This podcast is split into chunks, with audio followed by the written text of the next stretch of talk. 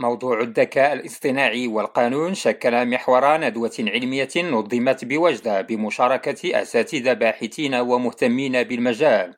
الندوة التي نظمتها كلية العلوم القانونية والاقتصادية والاجتماعية بوجدة تروم إبراز الجوانب المتعلقة بهذا الموضوع المستجد من خلال تحديد طبيعة العلاقة بين القانون والذكاء الاصطناعي وبحث مسألة ضرورة إيجاد قواعد جديدة ملائمة للتطور المتسارع الذي يعرفه الذكاء الاصطناعي وكذا استعمالاته المتزايدة في حياة الإنسان اليومية التي تفرض إيجاد ضمانات لحماية الحقوق والحريات الأساسية من أي اعتداء مفترض.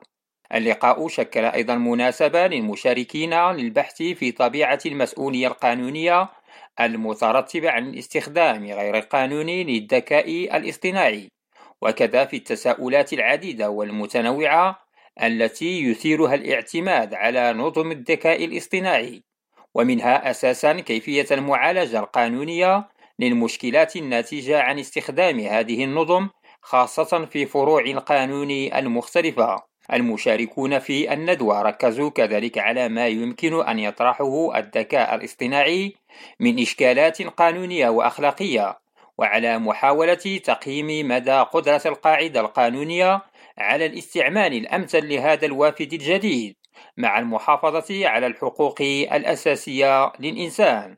الحسين العوان ريم راديو وجدة.